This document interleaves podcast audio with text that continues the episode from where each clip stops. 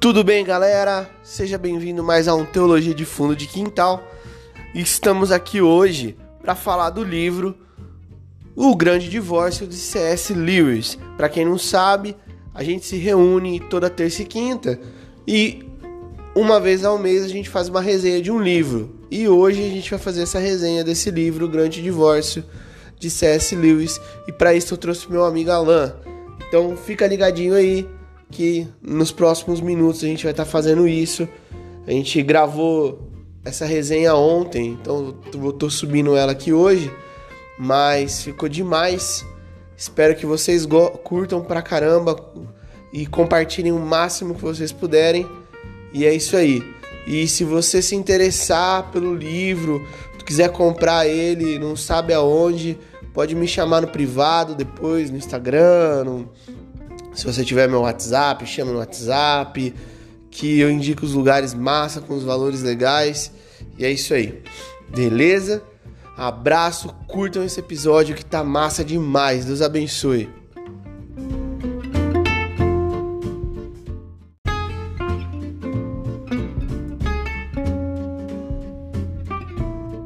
Bom, eu tô aqui então com o Alan e a gente hoje vai falar desse livro que é fantástico, dessa obra que é magnífica, que há algum tempo ela foi lançada com outro nome aqui no Brasil, acho que era o Grande Abismo, que eu não entendi muito bem esse nome, para falar a verdade, depois de ler o livro.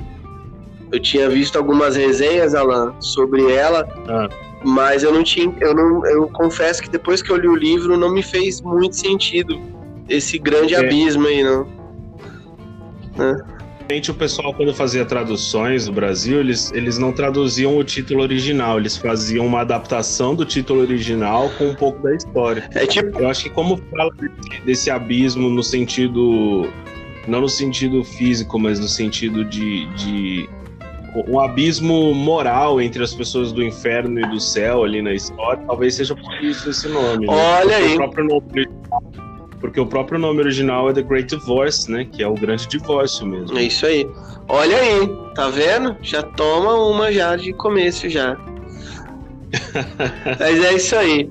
Alan, é um prazerzão ter você hoje aí com a gente aqui. Pô, mano. Massa demais. O Alan, para quem não sabe, é pastor na cidade de Penápolis e o Alan, a gente já fez parte do mesmo ministério alguns anos atrás e se conhece há muito tempo, divide muitos gostos, mas a gente é, fica muito longe, né, Alan? Ainda, né?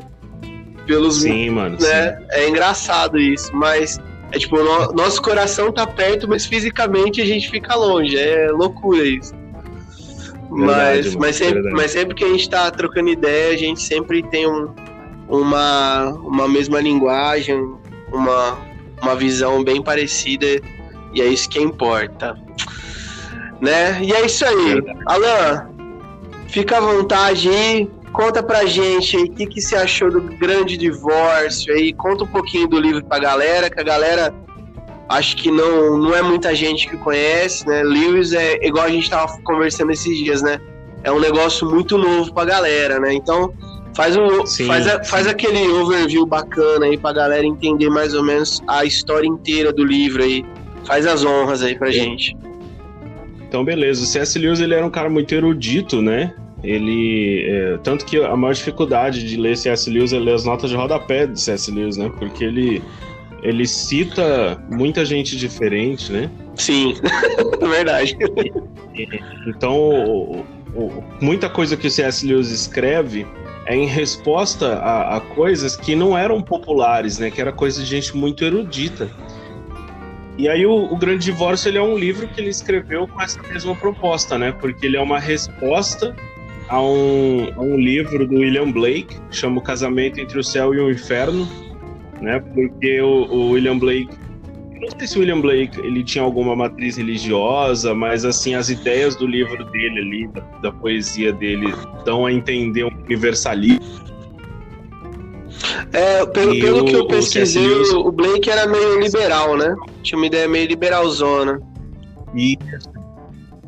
Exatamente, exatamente. Uhum. Dá a entender isso, né? Que é uma coisa liberal, universalista. E, E, e aí o, o C.S. Lewis ele, ele escreve essa obra como uma resposta, né? Porque é por isso que se chama o Grande Divórcio, né? Que é uma resposta ao livro O Casamento entre o Céu e o Inferno, né? Então, às vezes a pessoa lê o título e acha que tá falando de divórcio matrimonial, né? Aquela coisa assim. É uma resposta é, o dia que, o dia que eu postei no, no, meu Instagram que eu tinha terminado esse livro, eu postei a capa assim, aí no, já em seguida, não sei se você fragrou, já em seguida eu já fiz um story já colocando, gente, esse livro não é sobre divórcio, né? Porque eu falei, putz, mano, do jeito que as coisas tá, nego vai ver o grande divórcio. Olha aí, a apologia, olha lá, olha lá, os caras já estão atualizando a Bíblia já também. Eu falei, meu, vai dar merda, vai dar merda, vai dar merda. Não, pera aí, deixa eu corrigir esse negócio aqui, que senão o nego vai achar. É Mas é isso aí. É Mas aí. O C.S. esse cara, ele era esse cara dos títulos que, que chamam a atenção, né? O livro, os livros do C.S. Lewis você quer ler. Nossa, é demais, capa, demais, né? demais. É, é. Né? Não, pô, continua aí. Não, eu concordo, eu concordo ah, demais. Tá. Não, é, car... Tipo, exemplo, você pega o livro, você pega na mão Cartas do Diabo ao seu aprendiz. Você fala, mano, que. É. Você fala, que rolê que é esse? Você, já fica encanado para você ler só de curiosidade, para entender o que, tá rolando, né? É... Sim, sim. É... Vários livros dele. É, Deus nossa, Deus do Banco dos Réus. Né? É, tá na minha lista pra agora. Acho que o mês que vem é o, é o do mês que vem. É o do mês que vem que eu começo a ler aqui. Sim. E, e, o C.S. Lewis ele não é muito conhecido no Brasil, né? Ele foi, foi ele está sendo descoberto agora, né, pelos brasileiros. E ele fez um caminho interessante, né? A descoberta dele no Brasil está tendo um caminho interessante, porque ah, na, na Inglaterra ali, que foi onde eles as pessoas olhavam para o C.S. Lewis como um escritor de teologia e que é, que se aventurou na fantasia. E aqui a gente conheceu ele de modo inverso. A gente conhece ele primeiro como autor do Crônicas de para depois começarem a ser publicadas as obras dele de teologia, de crítica Sim. literária, né? Foi um, um, caminho inverso que aconteceu aqui no Brasil. E eu, particularmente, estou achando fantástico isso, porque é, é, um cara que se dizia leigo, né, cara? Se, eu me sinto muito bom. Não, quem lê C.S. Lewis fala assim, meu. É, o cara. De onde esse cara saiu, né? Porque o cara é, ó, é. Uhum. Você pegar a capivara dele e fala, meu, o cara tinha uma cadeira em Cambridge, velho. Era em Cambridge, né? É. Em Cambridge, é... depois em Oxford também. Ah. Ele, foi, ele foi presidente do, do Clube ah. Socrático, né? Que tinha o debate entre ele, o Tolkien e outros grandes nomes. Ah, só isso, só. Pouca Só isso. Só isso. Né? Só é. isso. A gente tem um curso de não, é complicado, mano. O... Quando a gente pensa no Luiz como questão literária, tudo é complicado. O cara, ele é sobre-humano, né? E, sim, e, tirando, e, tirando, uma coisa que me chama muita atenção, Alan, dele, é que, tirando o, os contemporâneos dele ali, né, que falavam sempre que é, não é um só, né, mas é meio que quase unânime ali os cristãos da época, os pensadores da época falavam que é, Lewis é um dos caras mais cristãos que eles conheceram, né, da sua época, né?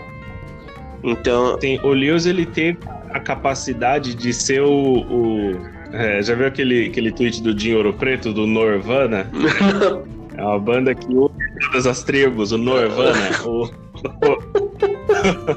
o C.S. Lewis ele é o Norvana do gospel, é. né? Porque ele é o cara assim, ele é o, o arminiano favorito dos, cal, dos calvinistas. É. Então ele, ele é um cara assim que ele, ele, ele tinha muita consciência da fé dele. Ele, ele era um cara de fé consciente, por, até por causa do processo de conversão que Sim. ele passou e tal. Mas ele era um cara de fé muito consciente.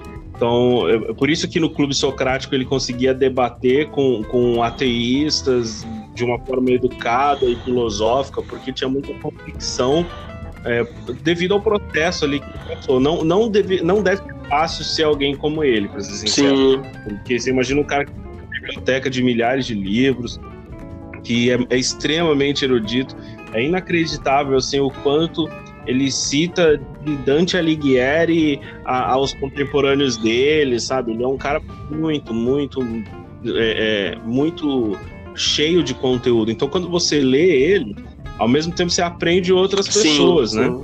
Mesmo outro, não, não só no Grande Divórcio, né? Que é o caso do que a gente vai falar aqui hoje, mas em outros, né? Você aprendi muito, por exemplo, a respeito de, de Aristóteles com Sim. C.S. É, ele, ele não economiza de fazer as ligações, né? E, e ele faz muito bem. Não. Às vezes a gente vê alguns teólogos com medo de, de ligar, tipo Sócrates. Não, ele faz essa mistura muito bem feito.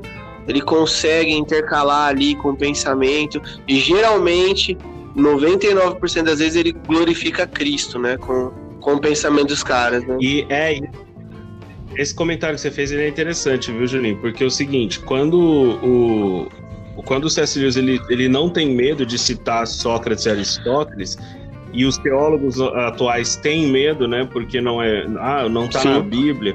É, é, até uma falta de conhecimento. Isso mostra o quanto o, o, o cristianismo de. Lewis era bem fundamentado.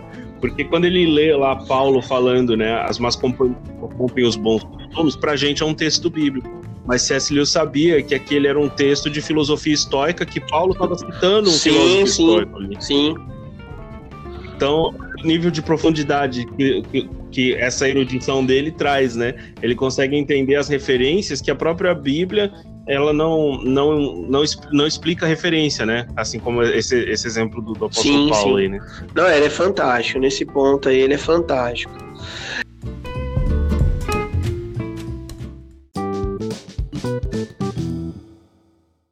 E o grande divórcio? Vamos lá, vamos pro grande divórcio.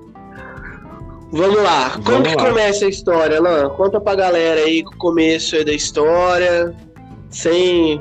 Pode lá à vontade, Alan, porque a gente tá falando de um livro.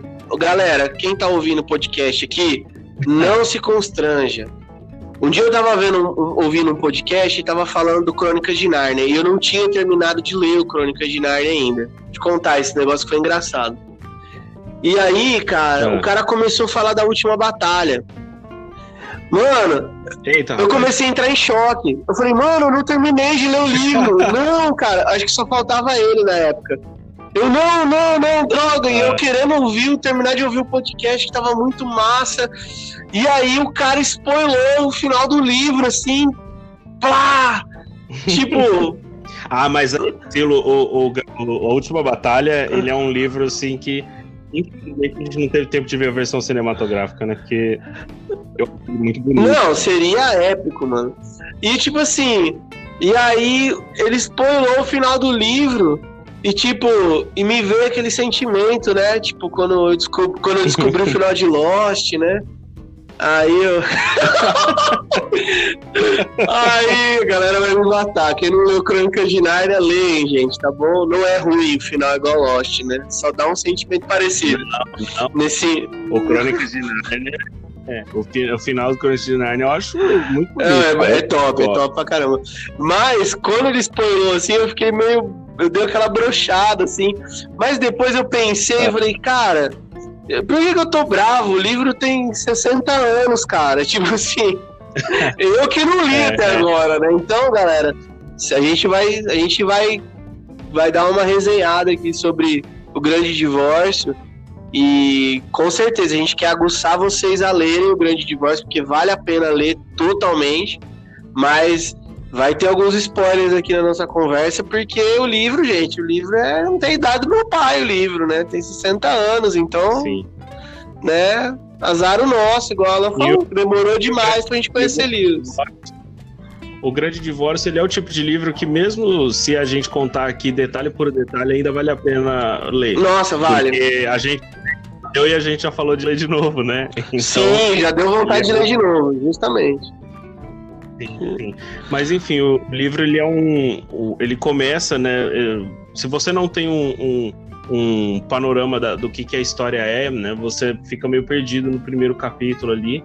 Que você vê um ônibus partindo de um lugar, né? Mas esse ônibus ele tá, na verdade, partindo do inferno levando pessoas que estão no inferno. E detalhe, gente, esse não é um livro teológico, ele é uma ficção. Não é o que o Lewis acreditava, né? Que tem um, ônibus que leva as pessoas do inferno pro céu, né? Mas nessa história tem um ônibus que leva pessoas do inferno para conhecer o céu. E lá no céu, eh, dependendo das circunstâncias, elas podem até acabar ficando no céu. Né? E aí, capítulo a capítulo, o, contando a história a partir do personagem que ele não cita o nome, mas eu acredito que o personagem seja ele mesmo, né? Não sei se você teve essa impressão também. Alan, demorou. Tipo assim, eu confesso que foi lá pro. Lá pro capítulo, eu não lembro quantos capítulos são o livro, mas assim, foi lá faltando uns cinco capítulos, assim, hora que entra o, o amigão dele, que já já nós fala, foi aí que eu saquei, e... aí que eu saquei que era ele. Né? Porque eu falei. É, mas foi que eu saquei também. É, que eu falei, ah, não é possível, é ele, porque como sempre aparece alguém próximo da pessoa, né? Pra, uhum. Pra tentar resgatar ela, quando apareceu o McDonald, eu falei, ah, é o News, né? Aí deu a entender que era ele. Sim. Sim, sim. Aí você entende ali na frente que o personagem principal ele é o Lewis. É. E ele tá acompanhando as histórias de pessoas que, que estão no, que chegaram no céu e essas pessoas, elas se encontram com pessoas que eram conhecidas delas em vida aqui na Terra. E, e aí vai se desenvolvendo cada história individualmente, né? Uh, uma, uma, característica que eu achei legal, cara, assim, já de cara do, do, livro, é o quanto que ele mostra o estado de espírito do inferno, né? Pessoas que já quando o ônibus, estão esperando o ônibus, elas estão brigando por ônibus, outras desprezam, falam, ah, quer saber, eu não preciso disso, vai embora. É, a, então, as características do, do, do inferno, né, da cidade cinzenta, né, como ele descreve, elas são... Cara, eu acho genial. É, é genial, é genial, com certeza, assim. É, me prendeu muito, Porque... assim, o, o primeiro e segundo capítulo ali, quando ele começa a descrever cidade cinzenta, eu, eu fiquei encarado. Eu falei, caramba, mano, é porque às vezes a gente, a gente tem muita imagem do inferno, né? Tipo o inferno meio árabe, né? Que o Alá tá, vai queimar você nas profundezas do inferno, né? Tipo, Sim. acho que a gente assistiu muito clone, né, na Globo. Né, que lembra quando falava, né? Os... Mármore do É, inferno, você vai queimar no mármore do inferno! né? E, tipo, a gente ficou com muito coisa na cabeça, cara. Então a gente tem uma imagem do inferno que é tipo Fire, Fire, Fire. E, uhum. e ele traz uma imagem diferente, né, cara? A, uma parada que eu fiquei encanadíssimo foi a ideia de não haver escassez, mano. Sim, sim, porque o, o, o que eu acho. É, é, é, isso aí que eu ia falar que acho que foi o ponto genial dele, né? Onde as pessoas, elas, na verdade, têm tudo aquilo que a carne delas quer, né? E, e no, no, inferno, uma das coisas que as pessoas. A, a principal característica do, do, cidadão no inferno é ele ser egoísta, ele ser individualista. Tanto que o inferno, as pessoas vão cada vez mais indo habitar em casas mais longe dos outros para ficar isoladas, né? Ao ponto Sim. de que tem elas não conseguem alcançar as outras mais, né? É o contra-comunhão, né? Isso, isso. Esse detalhe é muito louco, muito louco. Sim, eu achei genial essa parte do, do, dessa questão do contra-comunhão, né? Que os caras falam assim, poxa, mas você já viu. Acho que ele cita o Napoleão, se não me engano, né? É, é ah, foram, foram, até a casa, foram até a casa do Napoleão, né? Ele fala. Ah, consegui, conseguiram chegar até a casa de Napoleão uma vez, né? Isso. Aí fala, viram, mas viram bem de longe, não deu nem pra... Demorou não sei quantos anos pra chegar. É, exatamente. quantos anos, mano? Tipo, rolê básico. Exatamente. É. Então eu acho que é, é, eu acho legal quando, quando ele retrata o inferno dessa forma, como sendo esse lugar onde você tem aquilo que a sua carne mais pediu. Sim. Sua carne pediu. E a, a, característica principal que ele fala ali do cidadão do inferno é esse egoísmo, né? Da pessoa estar tá sempre sozinha, da pessoa é, é, se sentir incomodada com qualquer outra pessoa ao redor dela, né? E, e, e no, de uma forma geral ali, assim, da questão do, do inferno, que eu achei genial, é, e eu comentei depois com, com, com, a minha esposa, né? Eu falei assim, cara, eu acho que uma coisa que esse livro me ensinou e que eu não tinha me tocado é, até, até então, isso me ensinou muito como cristão, na verdade. Porque quando, até ali, boa parte do livro, eu tava entendendo assim, caramba, o Lewis está falando tão calvinista nesse livro, né? Porque as pessoas elas acabam não, não ficando no céu, né? Sim. vem do inferno. Assim, nossa, ele tá soando bem calvinista, né? Sendo um arminiano, né? Uhum. E aí, acho que a maior mensagem que veio ali, depois de ler, é aquela parada de que, tipo assim, as pessoas que vão ir pro inferno não é porque elas perderam o céu, é porque elas não amaram o céu. É. O céu não é atraente para elas, tá ligado? E, e, eu acho que isso é muito passado nesse livro, sabe? Pessoas que não amam o céu, que para eles o, a, o que céu oferece não é o que eles buscam, não é o Sim. Sim. Eu, e, é interessante, assim, galera, para quem for ler o livro, vocês vão perceber muito isso. É, que eu achei muito louco, Alan, é que a, as personalidades que, que o Lewis ele traz, né? A, as, as questões. Ele, bom, ele é. Ele. Tipo assim, o Lewis, ainda bem que ele morreu antes dessa geração mimimi nossa, porque Lewis ele ia ser linchado. Porque ele, ele gosta de pegar os ganchos, né? Da época dele ali do pós-guerra, né? Ele pegou várias situações, principalmente teológicas, né? Que tava vivendo ali. É, separar ele, ele escreveu toda a obra dele praticamente entre a Primeira e a Segunda Guerra Mundial, né? Uhum. Ele saiu, lutou na Primeira Guerra e ele escreveu muita coisa durante a Segunda Guerra. O Cristianismo por Simples Sim. mesmo é uma obra que, de, de palestras dele durante a Segunda Sim. Guerra Mundial. Então, assim, ele, ele, é, ele, é, ele é polêmico nessa situação e ele faz muito bem isso, principalmente nesse caráter fantasia dele, né? Porque Sim. ele coloca as situações, por exemplo, o, o erudito, né? Tem chega uma parte lá, o cara que é o teólogo. E o cara levanta as questões que eram mais discutidas na Europa naquele momento, né? Sobre teologia, Sim. né? O liberalismo, né? Na teologia, aquela coisa toda, ainda algumas discussões. E aí. Ele faz uma crítica extremamente pesada, sim, né? O liberalismo. Sim, aí ele vem na reta. Né, é, mostrando o quão, o quão isso estava deixando o cara de longe né, de, de Deus, né? É, eu fico até me perguntando assim, será que ele tinha algum tipo de contato ou, ou, ou, amizade, não sei, algum tipo de contato com o Dietrich Bonhoeffer, né? Não sei se você conhece a obra do Sim, Bonhoeffer. sim, sim. Ele, do Karl Barth, né? Porque eram sim. dois, eram contemporâneos de Lewis ali e também batiam muito no, no liberalismo. É. Eu acho sensacional quando tem o teólogo que que encontra o, o, outro teólogo que foi para o céu, né? E aí o teólogo do, do céu fala para ele: você pode ficar aqui, é só você abrir mão do, do, de todo esse seu orgulho, entender que não é assim. E o cara, tipo, nem se toca que ele tá no inferno. Que... Isso! Tipo assim. palestra para dar lá embaixo, cara. É, eu, eu, tenho, eu tenho um seminário, eu acho que você iria gostar. Ah, muito bom, cara, é muito bom. É, não. E da hora que o cara fala assim, né? Ainda amigo dele fala assim: Meu, mas é. Você não entendeu? É tipo. É só. Você abre mão do, do. Porque tudo que a gente aprendeu lá na Terra, você vai ver que as coisas não são bem assim. Não, não. Aí ele fala: Não, peraí. Isso é sua verdade. Tipo. Mano, Exatamente. cara. Exatamente.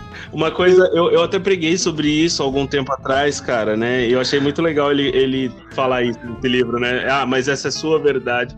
O quanto é ridículo, né? Esse papo de minha verdade, sua verdade, pós-verdade, né? Sim. Que a gente vive hoje.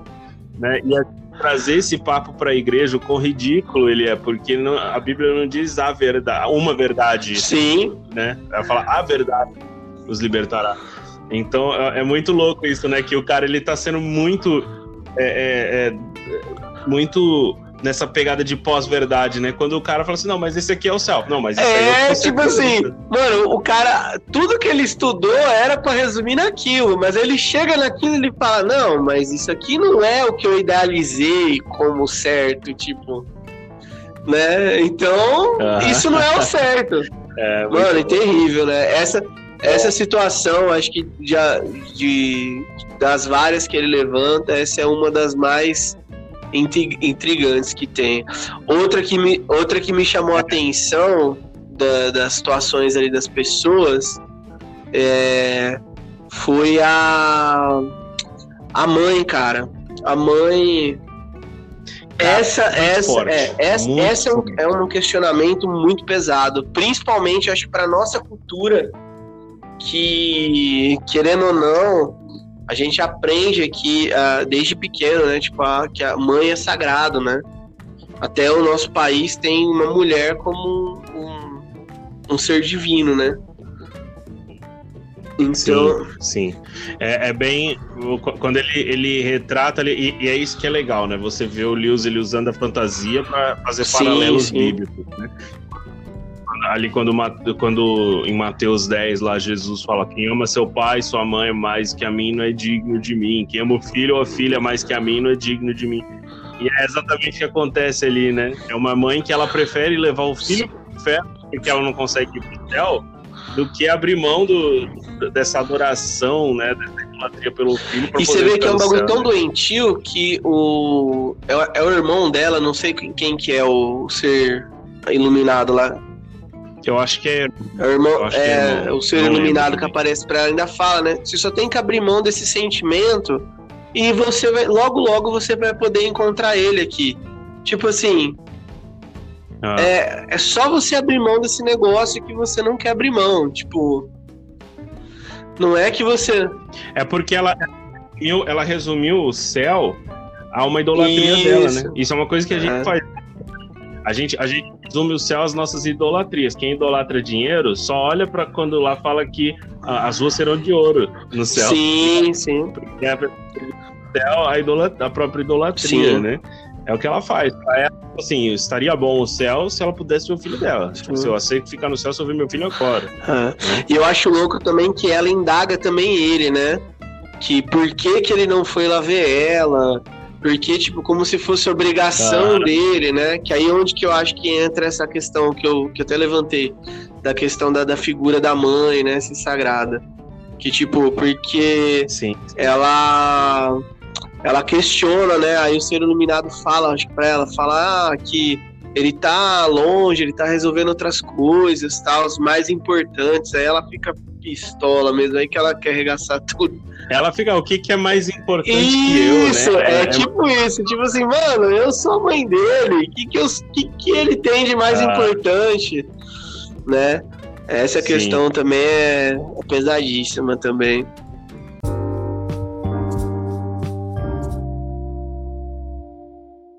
Cara, pra, pra mim, assim, eu não sei se foi o que mais me, me tocou, mas eu acho que é porque já, já é o. Eu acho que é o primeiro caso do livro ali.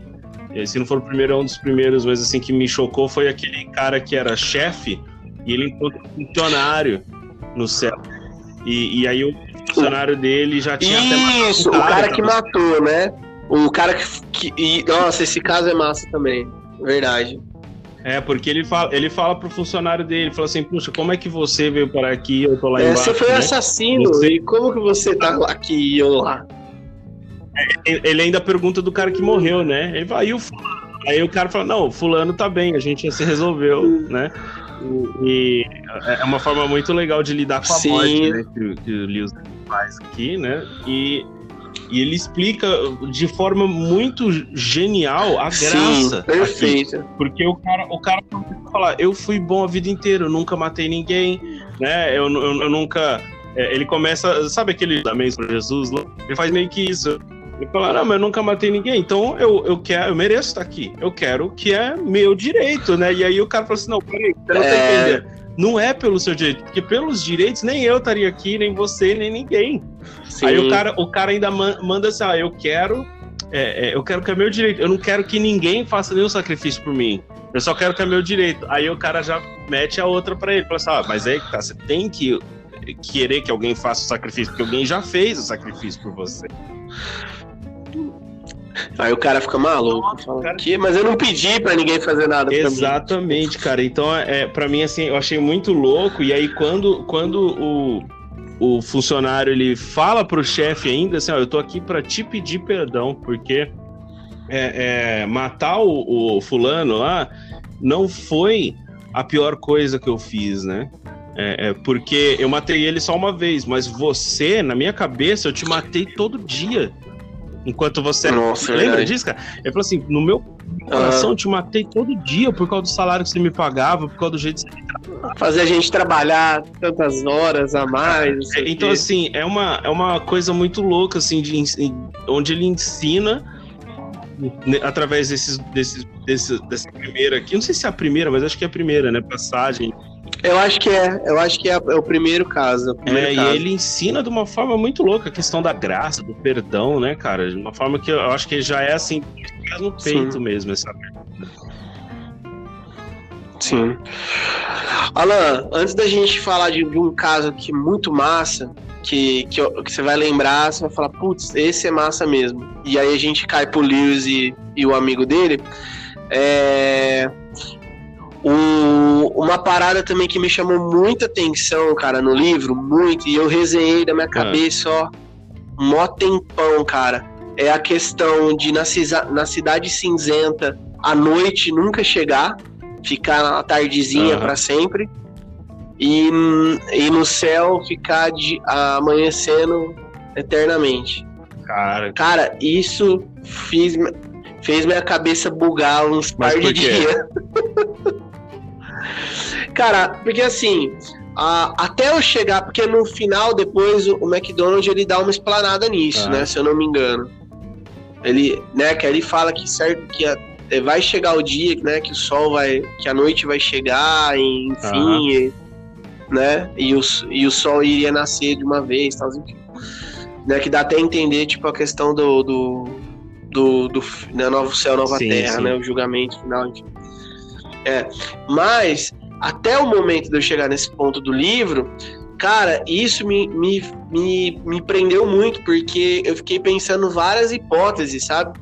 E uma das que eu cheguei era que cabulosa dentro da minha cabeça, que não sei se foi proposital do Lewis ou não, mas pode ser, porque ele é bem perspicaz para essas coisas, é que ah, aquele lance da, do choro durar uma noite e a alegria vem pela ah. manhã, sabe? E os caras, e, e os caras na, na, na, cidade cinzenta, mesmo vivendo aquela, aquela droga de vida ali, tudo dentro do egoísmo, e a noite começando e nunca acaba, tipo assim. Verdade. Os caras, os caras não tinham esperança da noite virar e começar um dia novo. Verdade, né? verdade. Então, então, tipo assim, não existia esperança para aquilo mudar. Então, a, aquilo era aquilo lá né? Ou eles viviam imersos naquela, naquela vida que estava ali proposta para eles, né? Dentro ah. daquilo ali, ou eles não tinham outra solução, né? E já quando eles, já quando eles vão para pro para viagem de ônibus que eles chegam lá no céu, eles já veem outra realidade, né? Eles já veem a realidade do, do, do raiado dia, né? Da Verdade. esperança, da esperança eterna, né? Tipo assim, até quando o Lewis descreve, né, o amanhecer, ele fala que é, é aquele amanhecer de primavera, né, com a brisa suave, aquele sol ameno que tá quente, né? Tá esquentando ainda, né? E fica aquele solzinho vindo.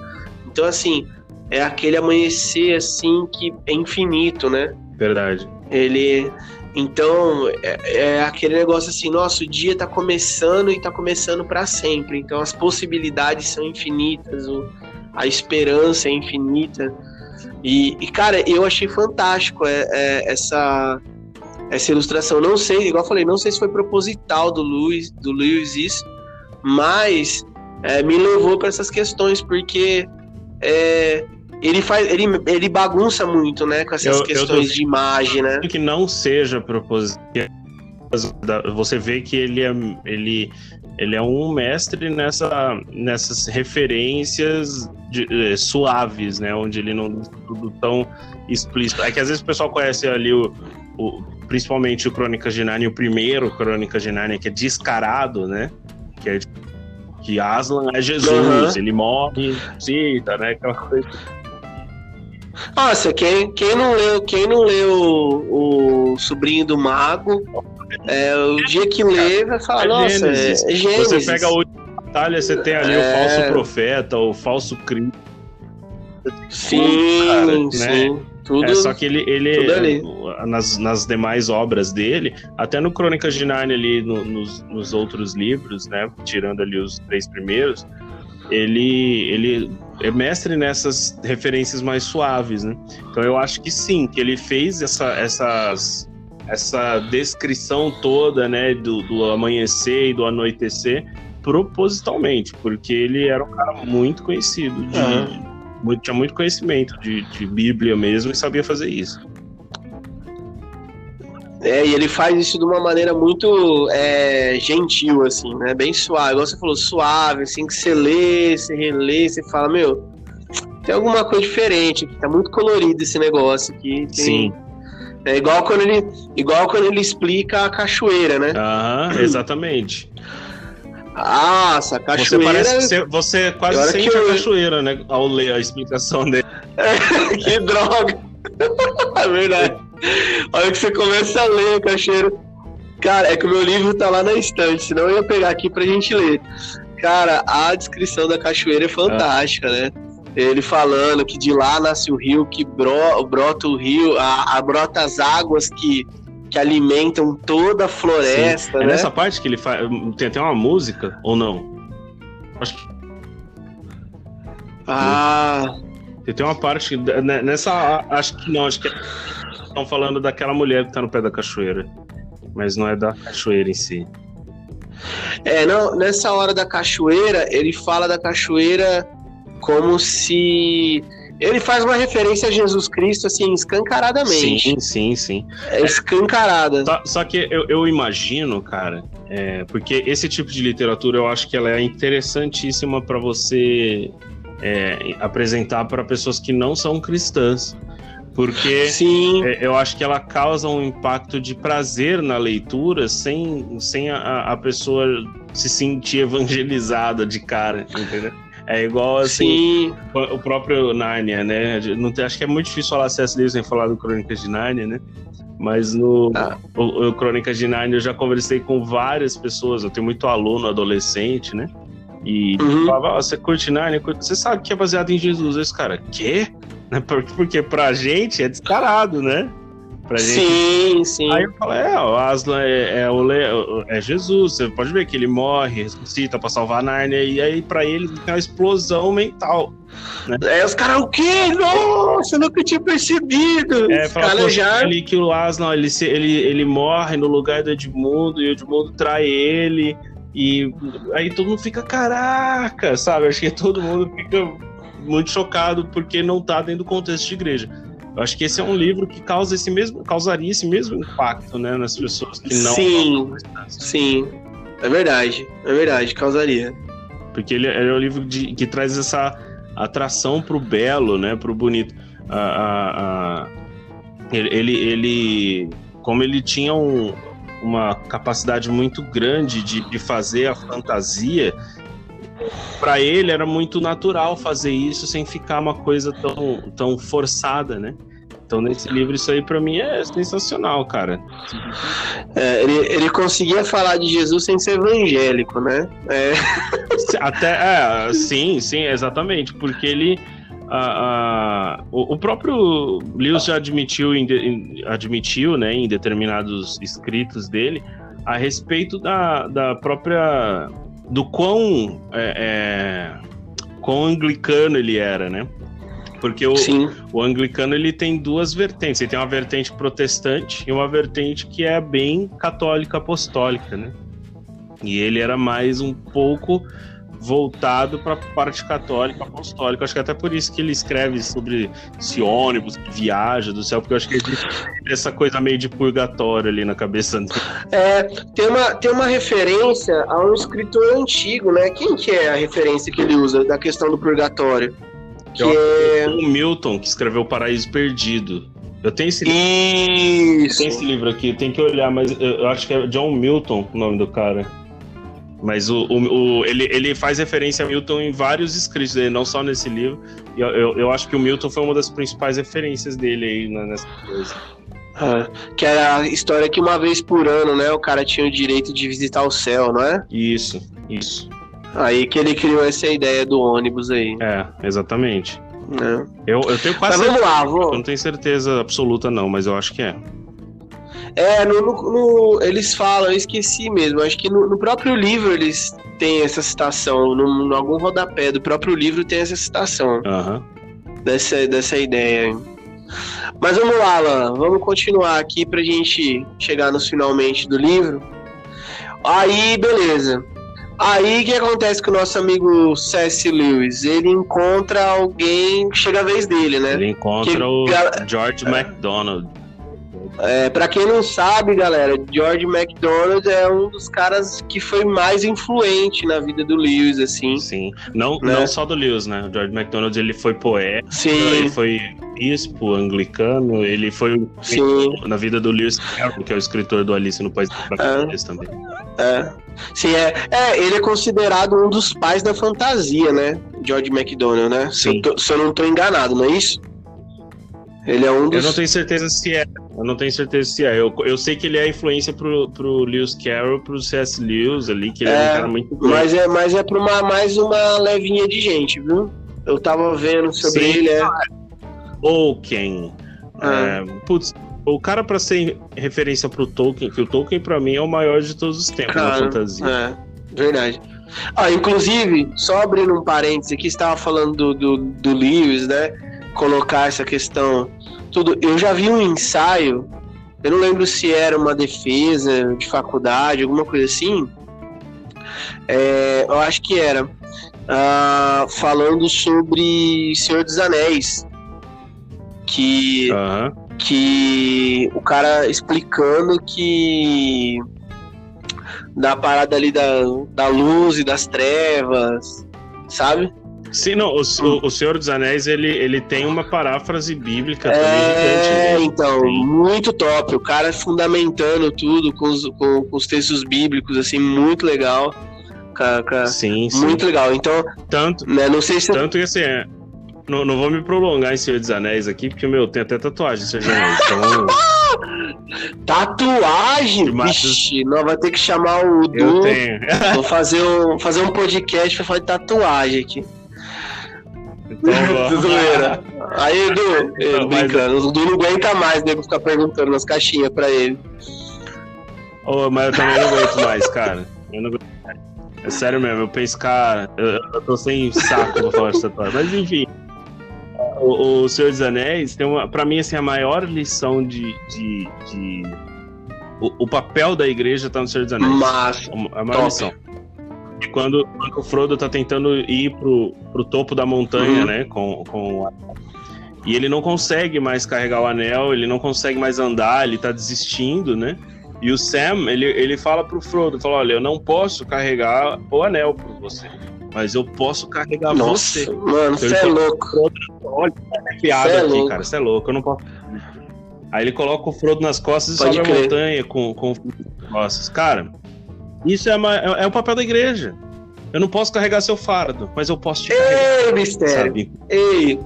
É, é É, forte, nossa. mano, é forte, é forte. É verdade mesmo. Mas é forte. E era melhor que o do C.S. Lewis, cara. É muito bom. Os livros do C.S. Lewis tem, tem a introdução para Tolkien. Não, não, é. Esses caras, eles eram diferentes, mano. Tem jeito. Diferente. É cara é diferente.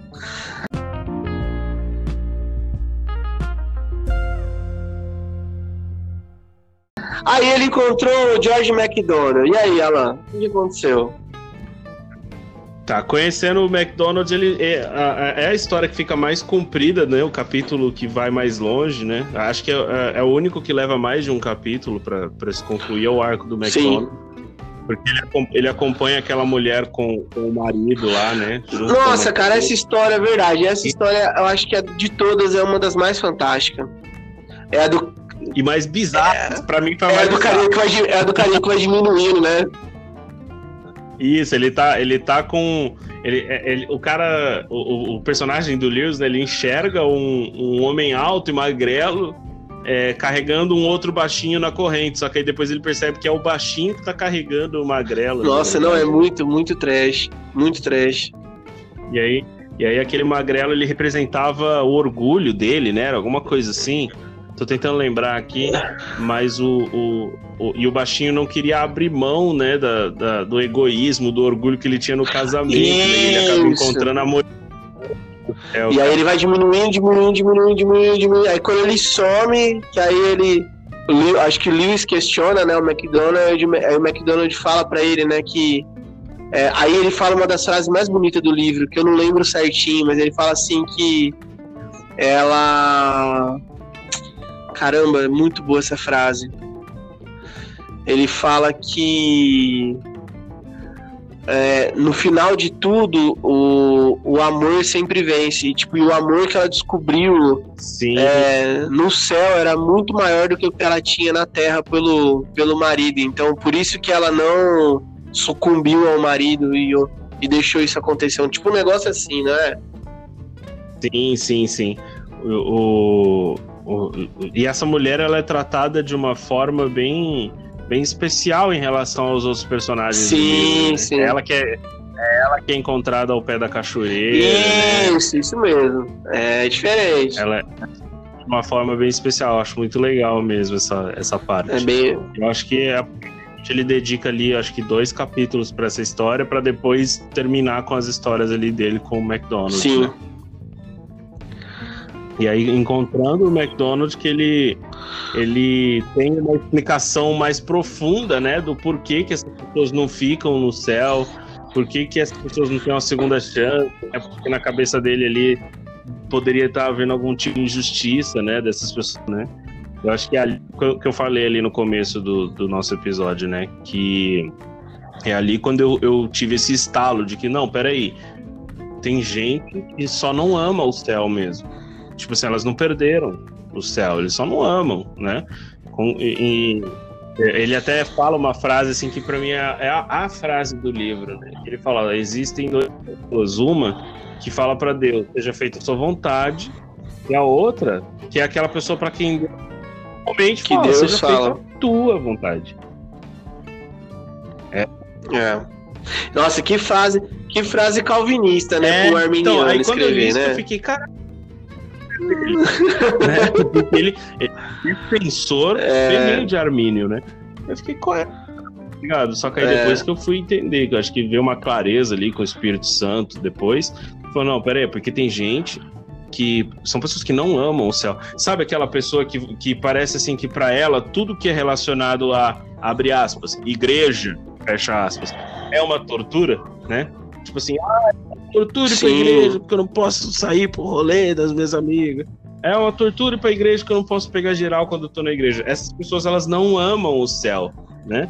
É uma característica, tipo assim, Sim. de pessoas que, que elas se sentem incomodadas com, com o céu. É diferente. E, e, é, e esse tipo de pessoa é muito diferente do cara que que quer a mudança e tem dificuldade é, não, de é mudar, é diferente, né? Porque a pessoa que ela pega, ela se incomoda é. com o pecado. Ela é diferente. O pecado diferente. atormenta a pessoa, porque ela se incomoda com o pecado.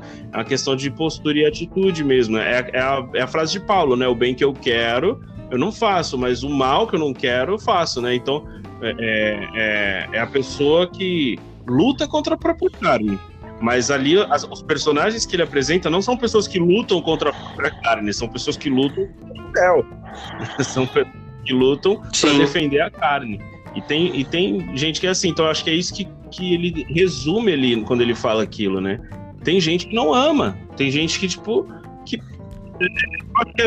O próprio McDonald's fala para ele também assim, né? Que tem gente que vai melhor reinar no inferno do que servir no céu. Né?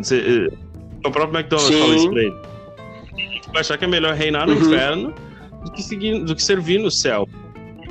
Do, Defendem do a carne, elas não lutam contra a própria carne, né? Sim. E é interessante, né? Porque a gente, quando, quando ele começa a fazer, quando ele começa a terminar, né? Que as conversas começam a ficar mais sérias, né? O McDonald's começa a fazer uns, uns questionamentos pro Lewis, né? O Lewis começa já a ficar mais pensativo, Sim. né? Porque começa a funilar, né, no final, né? Tipo, e aí, você vai ficar ou você uhum. vai embora, né? Esse é, é, é o ponto, né? Depois da história da, da mulher começa esse ponto. E assim, você vê que as questões que são levantadas são nesse aspecto, né? É, o, o porquê que as pessoas não estão ficando e porquê e que é, tipo mesmo tendo a oportunidade de ficar não ficam uhum. né? e quando a gente olha e quando a gente olha né que nem você está estudando sobre isso recente né direto né você estava comentando Sim. comigo esses dias e às vezes a gente, às vezes as pessoas veem a gente falando sobre. Tem muita gente que não tem estômago para falar sobre a questão é, que realmente tá meio batido, né? Falar de calvinismo e armenianismo é, parece que tá falando de Palmeiras e Corinthians, PT e Bolsonaro, o negócio tá, um tá meio. Tá me... É, tá meio tipo polarizado sim, também sim. já. Mas é, quando a gente fala na questão da, da, da de de predestinação, soberania de Deus, né, esoterologia. A gente precisa entender que é literalmente é o que, que pelo menos até onde eu, eu, eu acredito, né? Olhando para as escrituras, que Lewis ele mata a pau, mesmo ele sendo arminiano, ele mata a pau, cara, e que é o que você falou. Cara, as pessoas não amam uhum. o céu. O que, que a gente vai, que, que a gente vai fazer com uma pessoa dessa que nem o próprio Espírito de Deus despertou para amar o céu. Exatamente, exatamente. Porque às vezes é, é, somos nós tentando fazer um trabalho que é do Espírito Santo, que é o do convencimento, né? Quando a gente insiste nisso. É... E tem pessoas que não amam, não tem, não, eh, não tem o que fazer, cara. Sabe? É, então, tipo assim, cara, né? Eu acho que Lewis, eh, nesse livro, nesse finalzinho, eu acho que ele chega a essa conclusão quando ele começa a tomar essas do, do, do McDonald's, né? Tipo, ele, cara, e acho que ele começa acho que até a pensar nele, né? E aí, eu, eu amo ficar aqui, sei lá. É né? tanto, que ele, tanto que ele acaba sei... inconclusivo, né? Nessa questão do. E é, fica é meio estranho, eu, né? Eu, isso que, que eu acho que é interessante, né? Porque ele acaba. Eu posso falar do final, mano? Não sei se eu posso falar. É. Galera, galera, só um, só um minuto agora, segurem. Só um minuto. Se você não quer spoiler do final do livro, para o podcast agora, vai lavar louça, vai fazer vai outra coisa. Vai lavar louça ouvindo um outro podcast, chama Viajando. É, vai lá ouvir o Viajando do meu amigo Alan, beleza? Tchau. Agora, para quem não, quem não liga pro spoiler do final e quer ouvir para ficar mais curioso e, e, ler o livro, segue com então, nós. Vai então, lá. Vamos lá, então. Eu, eu acho muito louco, assim, porque no final o, o dia realmente nasce, né? O dia acaba nascendo e ele. E, Caraca, e entra em desespero, porque lá no céu, quando as pessoas uh, passam a, a, fazer parte do céu, quando elas são do inferno, né? Elas são meio que fantasminhas ali, né? Elas não sentem a grama, não sentem nada. E, e, e tanto que essa é uma coisa que eu achei muito louco, né? Que, tipo assim, a pessoa que tem o um inferno dentro dela, ela não consegue nem aproveitar o que é do céu né? Entra naquilo, você não ama o céu. Nossa. E, e porque você não ama o céu, nada que é do céu te dá prazer, né? Você, você reparou detalhe? Sim. É tudo duro, tudo Isso. difícil, tudo longe demais, tudo cansativo. Isso, exatamente. Né? Ele reclama exatamente. de tudo. Então, assim, você vê que tem isso. Tanto tem um personagem que é mercenário, que ele luta para carregar uma folha, né? Você lembra disso? Nossa, que não é, é, uma, uma maçã, maçã e é? depois tenta uma maçã menor, é uma maçã. É uma isso, tenta roubar e não consegue, o cara caminha Exatamente, porque tudo que é do céu não é perigoso pra quem é do inferno. Eu acho que essa acaba sendo uma característica pesada ali, assim, que ele, que ele coloca. E aí, quando as pessoas passam a ser do céu, elas começam a passar a sentir o céu, né? Sentir a grama e, e e aí o, o, dia tá nascendo, ele desespera, né? Ele fala, tá chegando, tá chegando, e eu sou fantasma ainda, né? Ele começa a ficar em choque, né? Eu acho que foi a forma uhum. do Lewis colocar assim, olha, Deus não erra. Deus não manda ninguém pro inferno por acidente. Eu acho que foi, foi uma forma do Lewis fazer isso. Peraí, ó, ninguém vai, não vai ter, não vai ter inocente no inferno. Sabe, eu, eu, eu achei uma Sim. forma interessante. Não sei se você teve essa mesma mensagem, né? É muito difícil pra uhum. gente ficar falando quem, tipo assim, fazendo julgamento de quem vai pro inferno, né? Porque não é, não é nosso Sim. papel. Uh, mas uh, uh, é interessante como ele descreve essa questão da inerrância de Deus, né? Tipo assim, porque personagem ali do Uhum. Lewis, ele viu tudo. Ele viu por que, que as pessoas não ficaram no céu, ele viu que foi a falha de todo mas ele não conseguiu corrigir a dele a tempo, porque o, o dia começou a nascer e ele esperou, ele se agarra no McDonald's como se fosse dar certo, né? Aí ele acorda e Uhum. era tudo um sonho, né? então é muito bom, é muito bom Sim, essa parte. sim. Não, é muito bom. Hora que, hora que tava pra acabar, assim, eu confesso, eu comecei, tava nas últimas páginas. Eu falei, droga, mano, ele vai acordar de um sonho, eu não Eu não, acredito. eu não ganhei essa, Eu não, não cara. Eu não acredito. ganhei essa. Não, porque, tipo assim, eu falei, mano, eu ainda falei, para, eu tava terminando de, de ler e a, e a Nayara não tava, ela, eu tava toda hora comentando Ah. do livro com ela. E aí eu falei, amor, eu tô achando que isso- ele tá sonhando todo esse rolê. É, porque depois que eu descobri que era o Ah. C.S. Lewis, né? Aí, aí eu falei, amor, eu tô achando que ele tá sonhando todo esse rolê. Ela falou, ah, é, faz sentido até, né? Aí eu falei, aí eu falei, é, mas nossa, eu não acredito que vai ser esse rolê. Aí, tipo, quando ele tava no final, eu tava assim, nossa, ele vai ficar, não vai, ele vai ficar, não vai. Eu falei, Aí, vai aí acordar fica a dúvida, sonho. né? Será Era- que o sexto sentido é uma cópia do Grande Divórcio? Veio antes o Grande. Divórcio. A questão agora. É, e aí, será que os caras pegaram a ideia do grande divórcio e só É. mandaram o Hollywood nela? Então. Mas É... é. Falando, falando em Hollywood, falando em Hollywood do grande divórcio, eu li alguma coisa recente que eu acho que eles estão tentando é, fazer uma versão Ah, cinematográfica. seria da viu? hora, cara. Não. Depois, depois, manda, depois manda um Google aí pra você ver. Parece que. Parece que é real, parece que teve uma repercussão boa aí o lançamento Caraca, do livro. nossa, De, o, re- o relançamento, né? é sensacional, E, cara. É nossa, seria fantástico, fantástico. muito bom.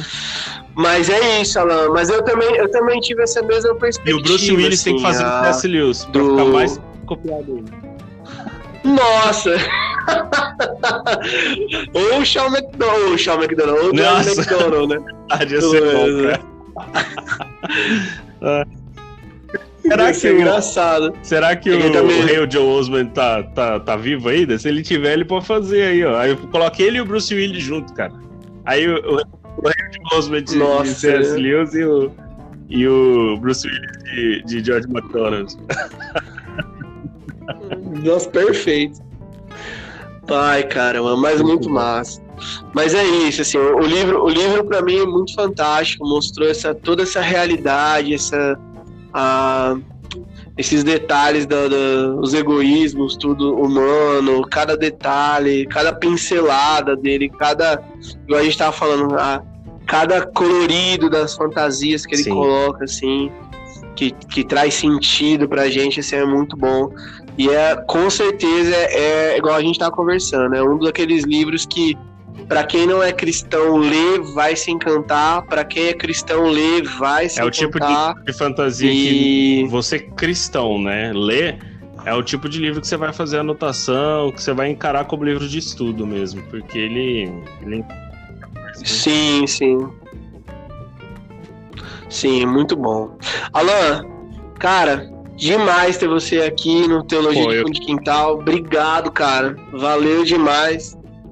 A gente tem que remarcar com outros certeza, aí. vamos. Eu vou. Eu tô com, tô com os livros aí. Eu acabei de ler o, o- o Cartas, né, legal, esses dias. legal, legal. Né? Nossa, o Cartas dá uma resenha de umas três Putz, horas, né? Dá. Meu Deus do céu. Muita Dá, coisa do Cartas- né? É, é, pra mim tem, tem tanta coisa dele, pra mim é até difícil escolher, né? Tem cartas, eu gosto, É, gosto muito também Mas o- do, do Ah. Anatomia de uma Dor, que é um livro um pouco menos conhecido dele. É um livro bem pequeno, inclusive, que ele escreveu depois da esposa dele morrer. Sim. Nossa, legal. Interessante. Mas é isso aí, Alan. Obrigado Pô, demais de responder o convite de cara, assim. E a gente se vê no próximo aí. Com certeza eu te chamo. Não sei se mês que vem. Provavelmente, porque você. Você tá lendo muita coisa que eu tô lendo também. Então, se você tiver de boa, provavelmente mês que vem nós troca uma, uma ideia sobre alguma coisa aí. Vamos ver se eu encaro o homem, o homem Você para o mês inteiro, sabe? mano.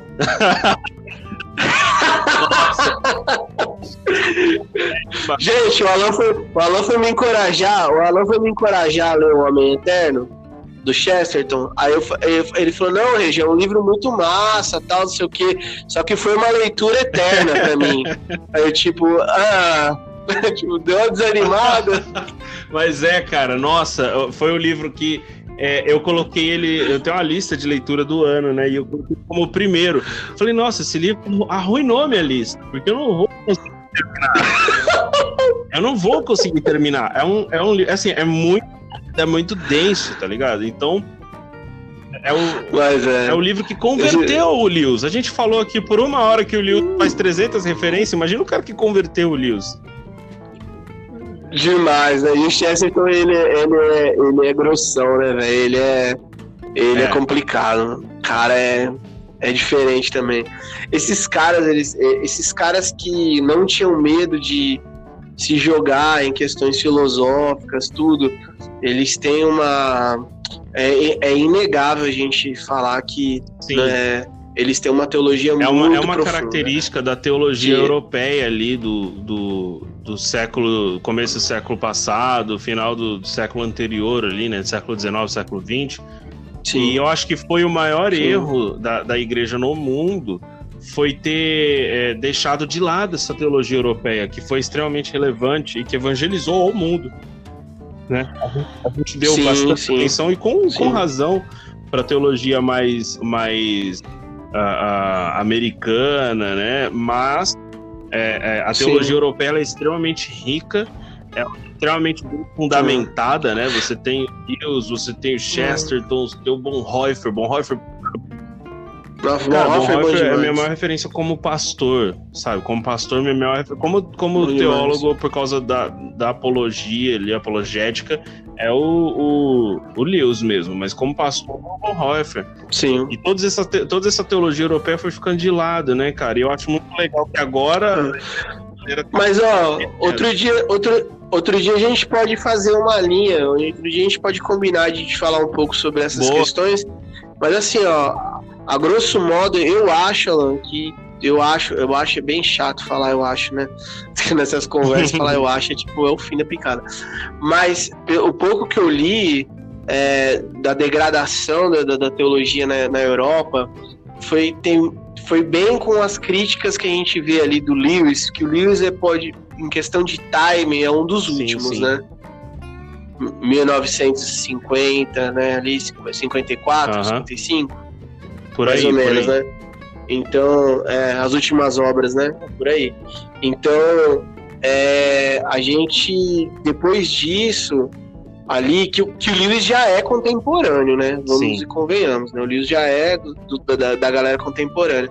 Então, assim, depois disso, o liberalismo veio com muita força. E a gente vê na literatura do Lewis ali, do, do, dos contemporâneos dele, os caras brigando muito forte com, com o é, liberalismo, mas o que né? digo é assim, é de é. valorizar a teologia europeia que, que foi a, a bem fundamentada.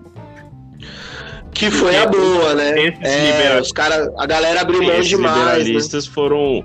É, é, se, eles se espalharam pela Europa e destruíram o cristianismo na Europa. É, foi muito foi rápido, muito, né? Muito rápido foi muito rápido. Em coisa de 30 anos, assim, a Europa, tipo assim, deixou de ser ah, cristã praticamente e se tornou. Foi de ateu, agora hoje sim, islâmica, sim, né? Exatamente. Então é muito punk. Mas é isso aí, isso daí é assunto para outro dia. Senão vai ficar começa mais horas, um podcast. Senão nós já começa outro. Galera, é isso daí. Prazerzão estar com vocês. Eu já agradeci o Alan, mas agradeço mais uma vez o Alan. Alan, você é sempre bem-vindo aqui. Alan, tá de pé aquela, aquela data lá no, tá de pé, Viajando? Você vai estar lá no Viajando pra gente bater um papo. E vai ser, vai ser um prazer Demorou. trocar essa ideia. Galera, sigam lá, Viajando no Spotify. E no, no Anchor também é que a galera não usa muito Anchor, É, né? A gente sempre o seu usa agregador Spotify, de né? podcast favorito, tá, em- tá- o Viajando tá em quase todos. Tá no iTunes, tá tudo. É. A, a gente espalha tudo o negócio, né? né? Tá, graças à internet, então é uma beleza. Mas, mas é isso daí. Mas procurem lá o Viajando. Vou ver se eu consigo deixar na descrição desse episódio aqui o link do Viajando. E galera, sigam lá, top demais. Tamo junto. E é isso aí. Deus abençoe. Abraço, Abraço. Falou.